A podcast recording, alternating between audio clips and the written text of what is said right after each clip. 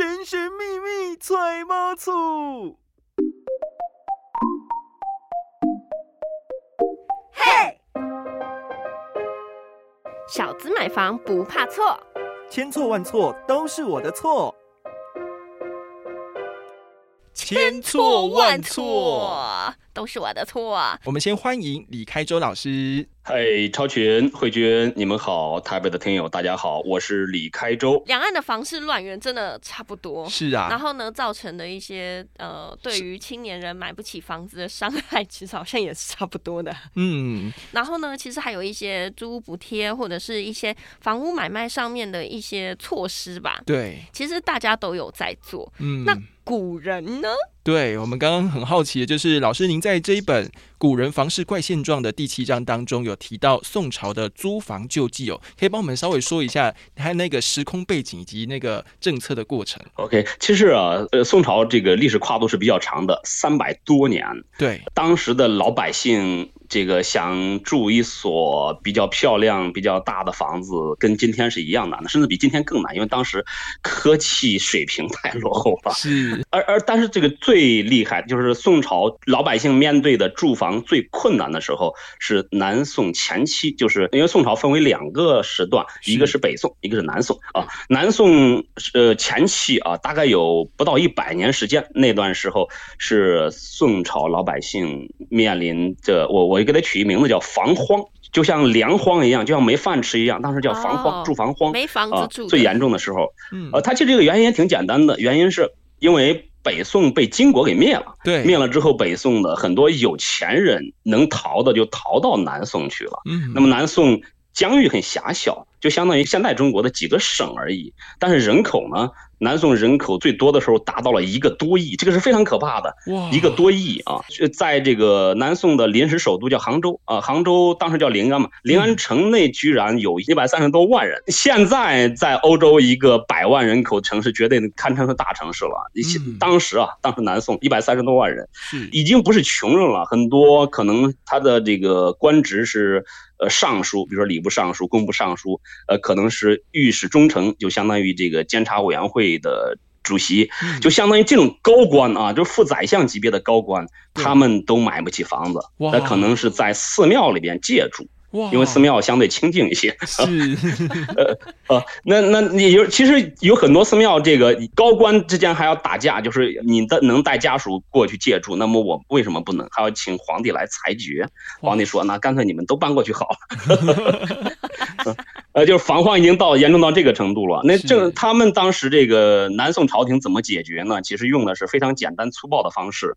就用行政命令去强迫房东们免除或减免、降低房租，这这个方法确实是简单粗暴。我们因为我们现在的这个观点来看，其实从经济学的观点来看，其实有不合理的地方。但是当时这个呃，南宋第一个皇帝叫宋高宗，宋高宗把这个减免房租的这个圣旨一下来，其实老百姓，特别是北方过去的难民呢，是非常欢迎的。嗯，我要说一个故事，就是宋高宗在位的第十年。镇江，因为镇江是现在江苏的一个城市，江苏镇江当时是南宋的北大门，呃，是也是北方难民去的挺多的，这个房价特别高，房租特别贵。宋高宗的圣旨传到了镇江，当地镇江的官员，呃，有一个官员叫张南呢，一直没有把宋高宗那个圣旨给执行下去，也没有发布下去。其实一部分老百姓已经已经生气了，已经愤怒了。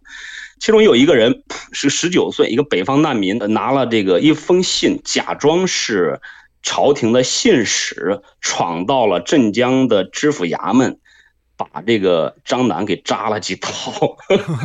就是他拿了一封信，信里面装的是一把匕首，就像那个荆轲刺秦王一样，去刺杀。这个镇江的知府张楠去了，他一边刺杀还说：“呃，这个这个，我让你不减房租，我让你不减房租。”呃，也其实也就是说，这个这个，因为他已经不完全是房价过高了，已经是房租过高，因因为大家已经要求不是买房子了，就只要我能租到房子就行。但是房租高到已经租不起了，所以这个导致极大的民愤。然后还有一点是。北方的金国为了想兵不血刃的把南宋给拿下，他派了很多间谍跑到杭州去发传单。就发传单说说干嘛？就是啊，你看你们这个地方房价房租太高了。你到了我们北朝，这个要土地有土地，要房子有房子。这然后呢，这这等于是民心就动摇了，不仅是愤怒啊，这是动摇了。那宋高宗呢，就赶紧想办法去，当时是让士兵、让军队，就暂时不打仗了嘛，让军队去尽快的在空闲地带，这其实主要是长江沿岸建了一些房子，让老百姓去住。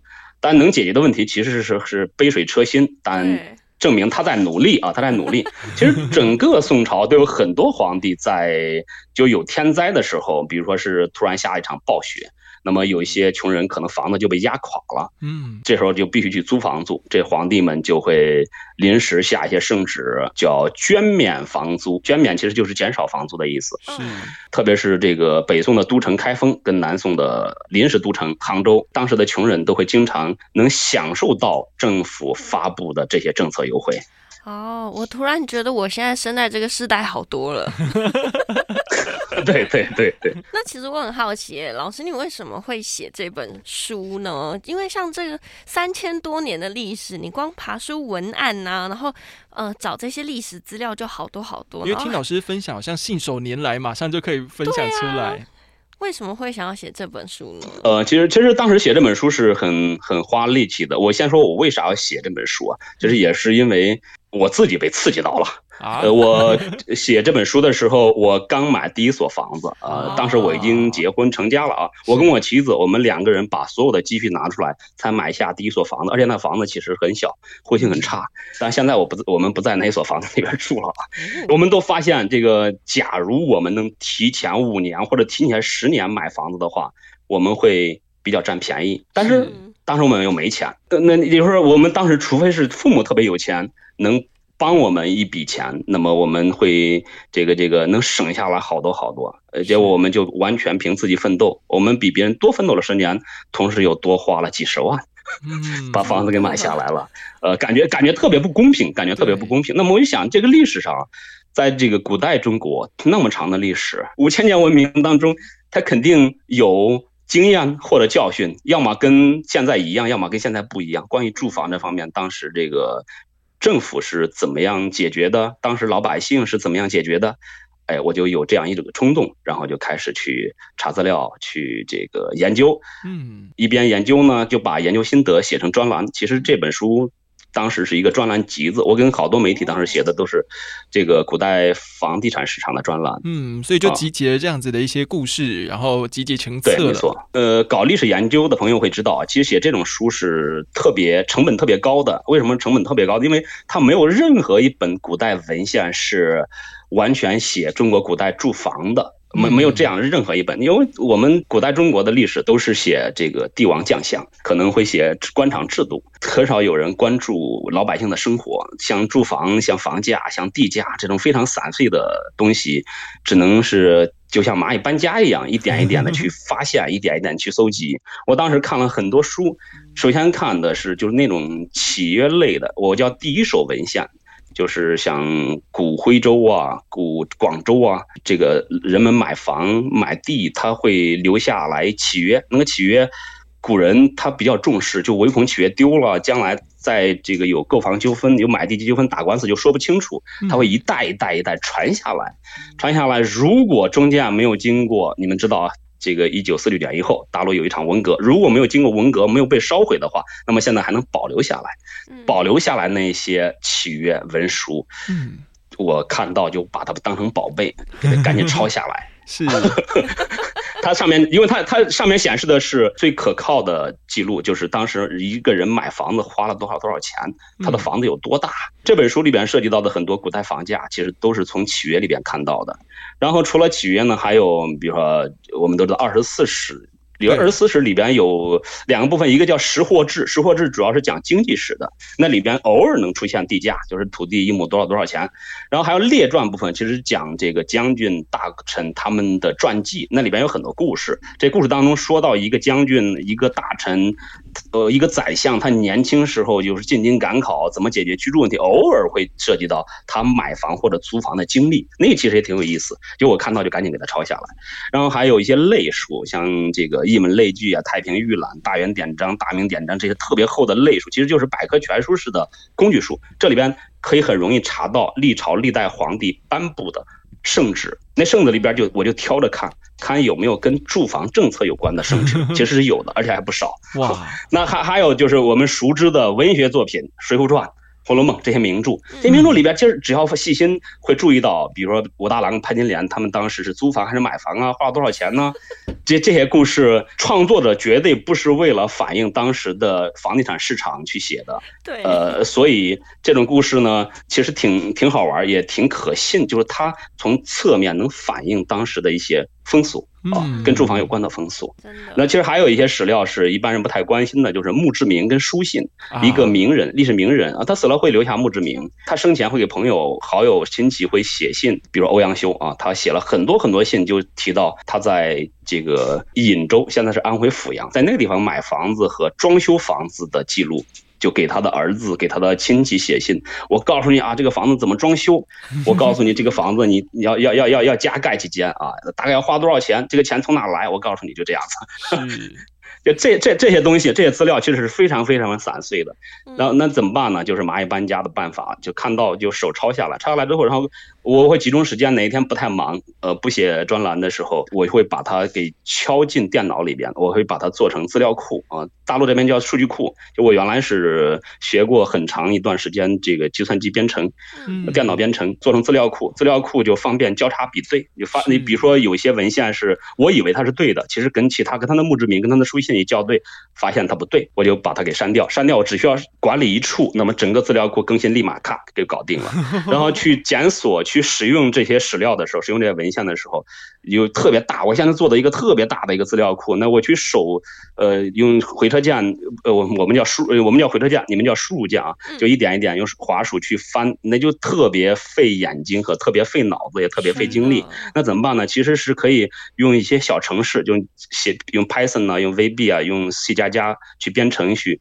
呃，把程式写好，然后去让它帮我自动检索。我写了很多这样的小程式，比如说写过文本查找小助手，写过这个人物关系网络自动生成器，就这样的一些小程式。我运行城市，它自己去资料库给我找我想要的资料。那写文章的时候，就发现其实是挺节省成本的。哇，我发现老师是那个文文组的脑跟理组的脑并用，哎，太厉害。我从来没有想过一本书的背后 这么的科技化，真的难怪。而且再加上老师您的这个叙述，我都相当的幽默，就是有点像是旁观者的角度，然后呢，把这些整理的资料呢，再把它润饰过一次。没错。所以说，如果我们听众朋友呢，你对于这个古人房事怪现状非常有兴趣，而且知道老师是花了这么大的一个工程才把它建构出来的话，真的可以去买这本《古人房事怪现状》。没错，而且啊，对对对。对，谢谢超群推荐，是没错没错。目前呢，我觉得来跟大家讲一下这个亮点好了。我觉得除了这个内容，我们横跨这么多年的历史之外，其实还有一些惊喜对比，甚至是说像是有时候会谈到日本的房市又是如何，然后呢，跟我们现代来做一些对比之外，像是我们台版的书籍，还有原创的插图。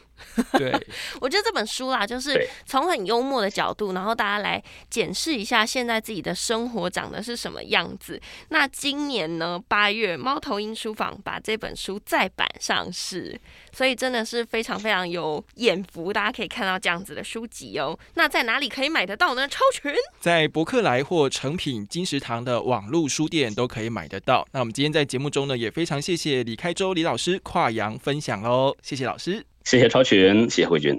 那我们千错万错，下周再见喽，拜拜，拜拜。如果你喜欢今天的内容，欢迎订阅、按赞、开启小铃铛。嗯，有啦，你那是 YouTube 吧？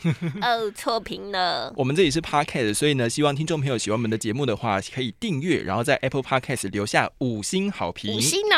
对，告诉我们你的买房心得。我们是打巴豆啦，是五颗星星的好评，留下买房心得。好，如果说呢，你真的有话想要跟我们说，你也可以在 First Story 下面留言，或者是直接上我们的 IG 签。千错万错啊，错不要打错哈，是那个房子的房子的错的那个错哈，可以来留言跟我们分享，或者是如果你有想要点餐什么节目内容的话，你也可以来找我们聊聊。那千错万错，我们下次见。拜拜，拜拜。